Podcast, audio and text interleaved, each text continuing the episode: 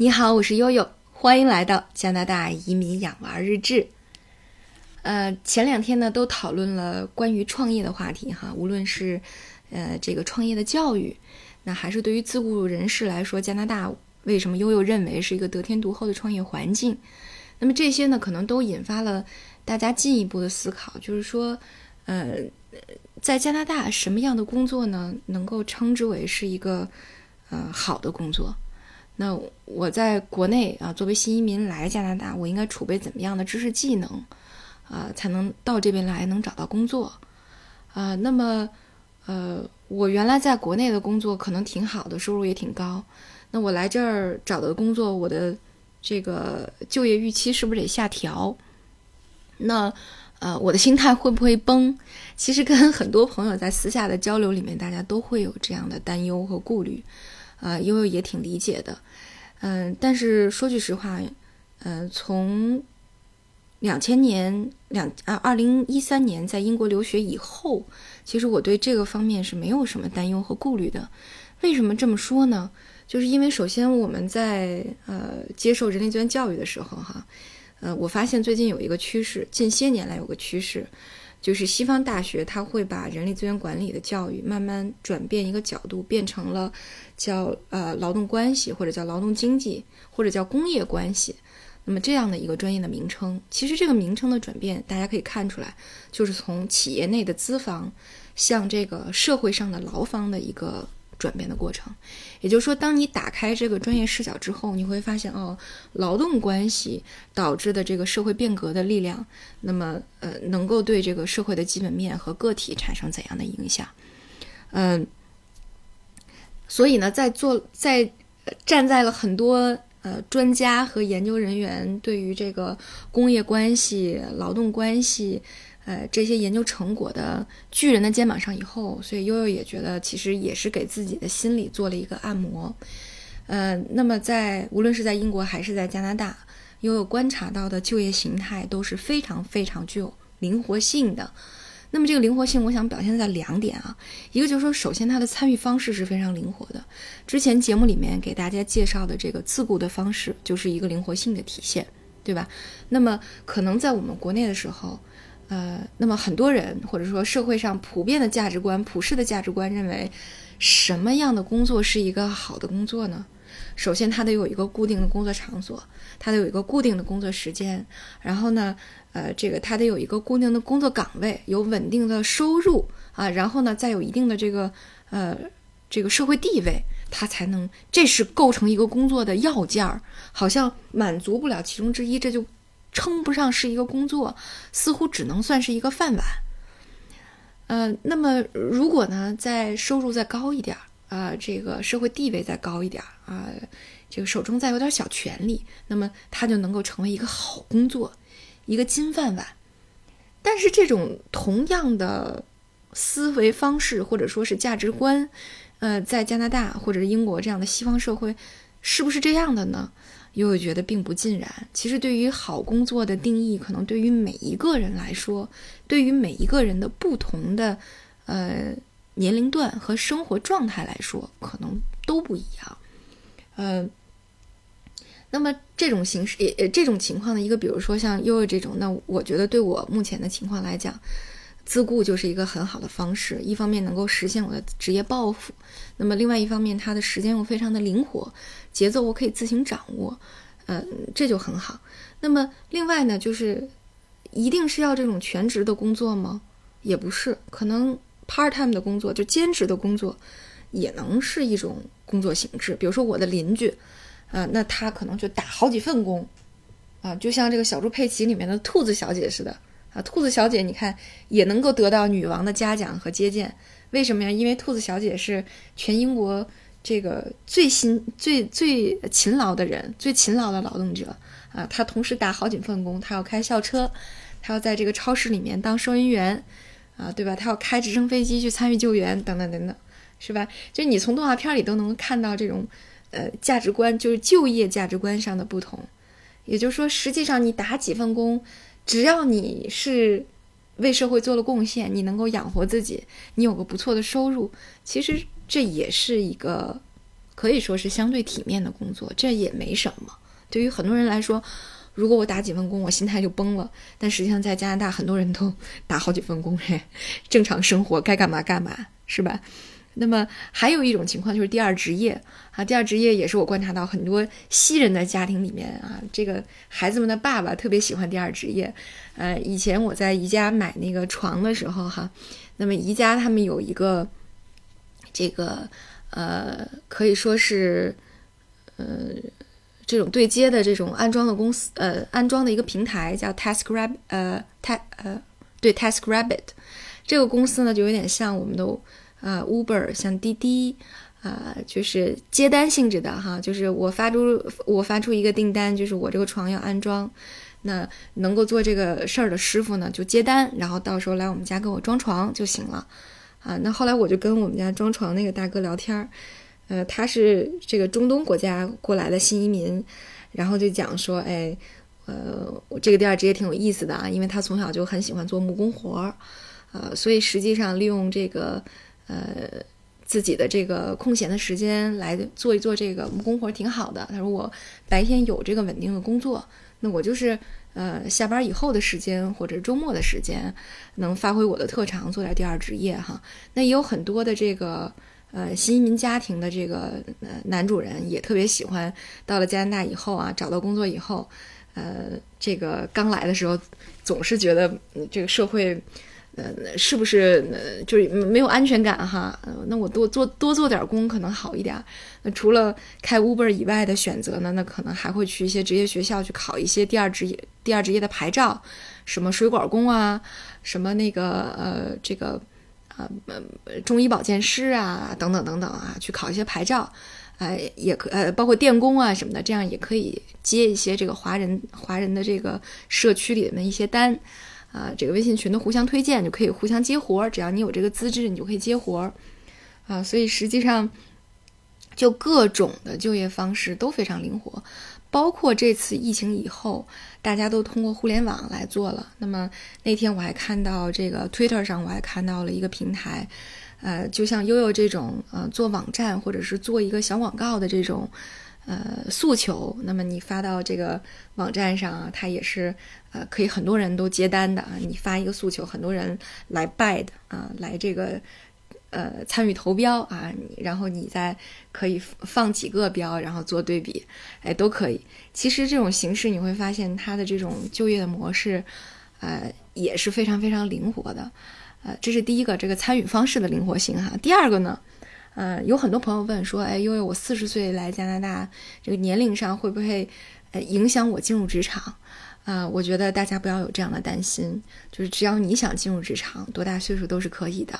啊，那么确实，在北上广深，三十五岁以后就就成为了这个，嗯，嗯，就成为了这个企业的鸡肋，好像啊，到在哪儿都不香了。但是呢，加拿大没有这个问题。加拿大为什么要引入这么多的移民？就是因为它的劳动力不够，它的根源还是在劳动力的问题。对吧？所以年龄真的不是问题。我记得在二零一三年我们在英国上学的时候，那老师让我们去做一些社会调研，选择一个你喜欢的这个劳动关系的话题来做一个报告。后来我当时的那个英国同学，呃，他当时做的报告我印象非常的深。然后他到百安居，百安居也是呃世界连锁的一个家家家居建材的一个呃连锁超市，对吧？他去这个超市呢。呃，去采访里面八十岁以上的雇员，呃，去采访他们的工作感受，呃，体会。这八十岁以上的雇员呢，他当时给我们放的视频，有一个八十六岁的老爷爷和一个九十二岁的老爷爷还在工作，啊，依然在工作。同样的情况复制到加拿大也是一样的，啊，加拿大有一个这个也是家居建材的这个呃连锁超市。呃，它不是美，它不是加拿大的这个连锁超市，它的总部是美国的，叫 Home Depot。啊，很多人来这边装修买房应该都用过。那你去 Home Depot 里里面，你去看，也有很多的老爷爷和老奶奶在工作。呃，上次我去买水管的时候，就发现那个老爷爷至少已经八十岁了，因为你跟他说什么都得喊着说，他才能听到。但是即使是这样，也可以以某种形式来参与到劳动力市场。那么前提只有一个，只要你愿意，哈。所以这是呃第二个，就是我觉得年龄真的不是问题，呃。那么第三个，我觉得是心态上的问题哈。心态呢，在呃悠悠刚到加拿大的时候呢，给我们这些人力资源背景的人，这个政府提供了一个免费的课程，叫 Bridge to HR，就是一个过渡类的人力资源的课程。那么从你原本的国家过渡到呃加拿大这边的人力资源市场啊，从业以后呢，可能要面对不同的这个企业文化，那不同的这个劳动市场的这个特征，呃和特点啊，这个呃从业者的特点。所以当时我记得老师讲过一个特别重要的概念，叫加拿大不同于任何一个国家，它在企业和这个职场当中推行一种文化，叫 inclusive，叫包容性文化。这个包容性指的就是多方面的，比如说我要包容多民族，我要包容多种价值观，那我要包容多种就业形式。所以对于一个职业化的人力资源管理者和这个企业的管理者来说，inclusive 包容性，它是一个最基本的要求，所以我想这就打消了很多人的这个呃心理上的一个一个一个结界啊，说我来了之后心态会崩，是因为我觉得可能别人接受不了我。其实不，如果你愿意进入职场，呃，每一个人都有义务去接受别人的不同。这是加拿大的职场对于每一个劳动者最基本的要求，特别是对于企业的管理者和人力资源管理者的一个最基本的要求。呃，所以这种尊重呢，呃，对我们人力资源的从业人员来说，会下放到任何一个劳动细节上。呃呃，比如说，